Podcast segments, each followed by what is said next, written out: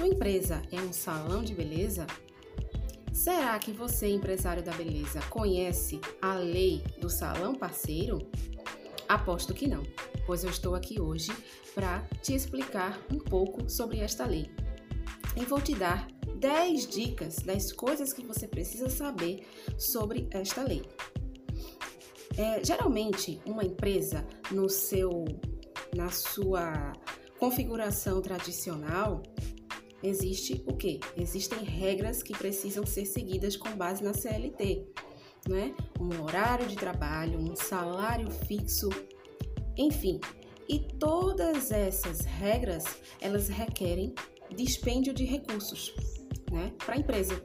Porque ao admitir um empregado, a empresa paga FGTS dele mensal, a empresa paga o INSS dele, não é isso? Sem falar de outros encargos que ela precisa ter.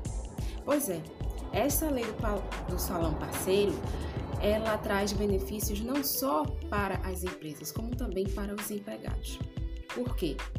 Se você contrata um profissional da beleza, que pode ser um cabeleireiro, uma manicure, para ser um profissional parceiro, ele não vai ser seu empregado. Então, não vai haver um vínculo de trabalho certo? Se não vai haver um vínculo de trabalho, a empresa ela não vai precisar arcar com todos esses encargos que são sim dispendiosos e muitas vezes até impedem que o ramo da atividade continue. continue. E qual é a vantagem para o empregado? Né? Para empregado, se fosse um ramo tradicional, mas como se trata da lei do falão parceiro, não é uma vantagem para o empregado, mas sim para o parceiro ele não vai considerar, ser considerado empregado. Ele não vai ter um vínculo empregatício com aquele salão. Isso implica em quê? Implica em horário de trabalho, ele vai poder fazer, organizar o seu horário. Isso implica também na remuneração. Ele vai poder receber uma remuneração até muito maior do que ele receberia se ele fosse um empregado, porque ele estaria recebendo um salário. Essas são apenas alguns dos benefícios que essa lei pode trazer. Mas vamos falar sobre essa lei na prática?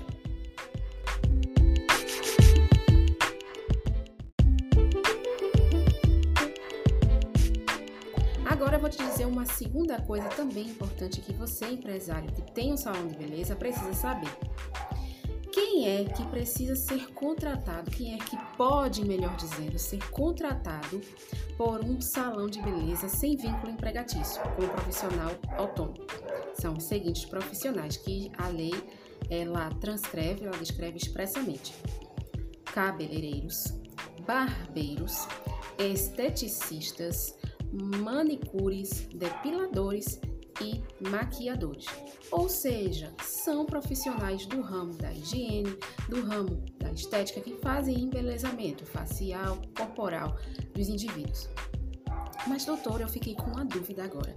Será que aquela recepcionista que trabalha no salão aquele que trabalha nos serviços gerais. Enfim, aquelas pessoas que não trabalham no ramo da beleza, elas também vão, podem ser contratadas como profissionais parceiros, ou seja, como trabalhadores autônomos? Não. Somente podem ser contratados sem vínculo empregatício essas pessoas que fazem serviço de embelezamento. O recepcionista que você tem aí no seu salão, né? Aquela pessoa que vem fazer os serviços, aquela que trabalha como auxiliar de serviços gerais, por exemplo, eles têm que ser contratados formalmente pela CLT, tá certo? Eu queria te dizer também que esta lei, ela serve também para as pessoas jurídicas, MEI, microempresas e empresas de pequeno porte.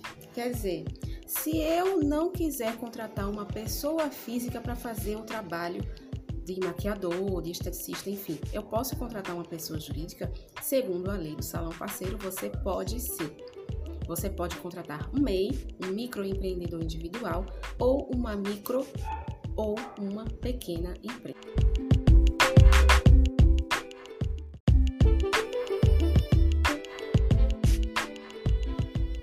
Outra coisa muito importante que você, empresário, dono de salão de beleza, precisa saber sobre a lei do salão parceiro. Para quem não acompanhou ainda os vídeos anteriores, a lei do salão parceiro é uma lei que permite que aquele empresário que é dono de um salão de beleza contrate um profissional é, maquiador, cabeleireiro, manicure, enfim, não como um empregado, mas sim como um parceiro, um profissional autônomo. Nós já vimos as características desse contrato e agora nós vamos é, conversar sobre as cláusulas obrigatórias que este contrato de parceria precisa ter.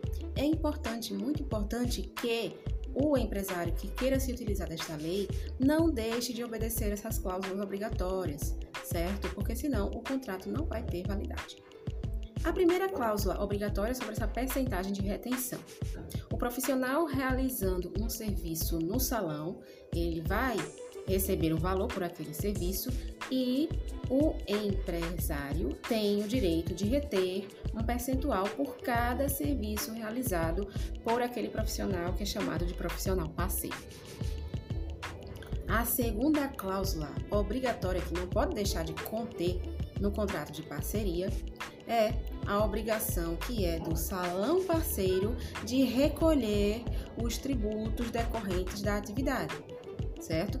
A obrigação de recolher os tributos, obviamente, é da empresa e não do profissional contratado. A terceira cláusula fala sobre as condições e período de pagamento do profissional parceiro. É claro, não é porque ele é um profissional autônomo que as condições de pagamento e o período de pagamento precisa ser desorganizado, sem um período é, correto, né? Então, não precisa ser aquele período que é descrito na CLT ou numa convenção coletiva, mas tem que ter um período determinado que precisa estar escrito explicitamente neste contrato de parceria, período de pagamento e as condições de pagamento que vão ser feitas ao profissional. Quarta cláusula obrigatória são, fala sobre os direitos que o profissional parceiro tem quanto ao uso dos bens materiais, quanto aos instrumentos que ele precisa para fazer o seu serviço. Porque se é um profissional parceiro, um profissional autônomo contratado pelo salão, é o salão que tem a obrigação de fornecer aqueles materiais, os instrumentos que ele precisa utilizar. Não é o empregado que vai ter, o empregado não o profissional, o autônomo, o parceiro, não é ele que tem a obrigação de levar os, os instrumentos, certo? Quem tem a obrigação de fornecer é o salão. E o profissional, ele tem o direito de se utilizar de todos aqueles instrumentos que ele precisa e que estejam à disposição no salão. Entendido? Esta é outra cláusula obrigatória, tem que conter no contrato. Quinta cláusula obrigatória, que é a possibilidade de rescisão. É claro, tanto o dono do salão, como também o profissional contratado, pode chegar um tempo em que ele não quer mais continuar trabalhando daquela forma, que ele não quer mais trabalhar para aquela empresa, enfim. Neste caso, esta cláusula obrigatória ela garante que ambas as partes tenham o direito de rescindir esse contrato de parceria, desde que o quem tiver a decisão de rescindir um contrato avise ao outro com antecedência mínima de 30 dias. Ok? A sexta cláusula obrigatória fala sobre a responsabilidade de ambas as partes em manter higienizados os materiais e equipamentos, as condições de funcionamento do salão e também de bom atendimento ao cliente, certo? É a obrigação de ambas as partes tanto do dono do salão como também do profissional contratado, manter os aparelhos, né? conservar né? e também higienizar esses instrumentos. Principalmente agora, num tempo que nós estamos vivendo uma pandemia, essa dica é muito importante observar e é muito importante colocar no contrato de parceria, certo? E sétima e última cláusula obrigatória que o contrato de parceria deve ter, que é a obrigação do profissional parceiro de manter a regularidade da sua inscrição perante as autoridades fazendárias, certo? Se o profissional é um cabeleireiro, é um maquiador, ele é um esteticista, ele precisa ser cadastrado, não é? junto a um órgão fazendário e a ele ele precisa ter, digamos, vamos falar grosseiramente, essa licença para exercer a sua atividade. E essa licença, que a gente vai denominar assim para ficar mais fácil, ela precisa ser renovada, precisa ser atualizada pelo profissional parceiro contratado. Não é obrigação da empresa, do dono do salão fazer isso, mas sim do profissional.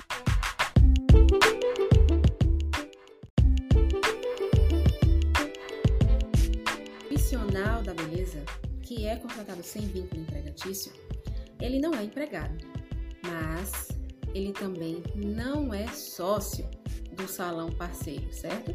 Ele é um profissional autônomo contratado.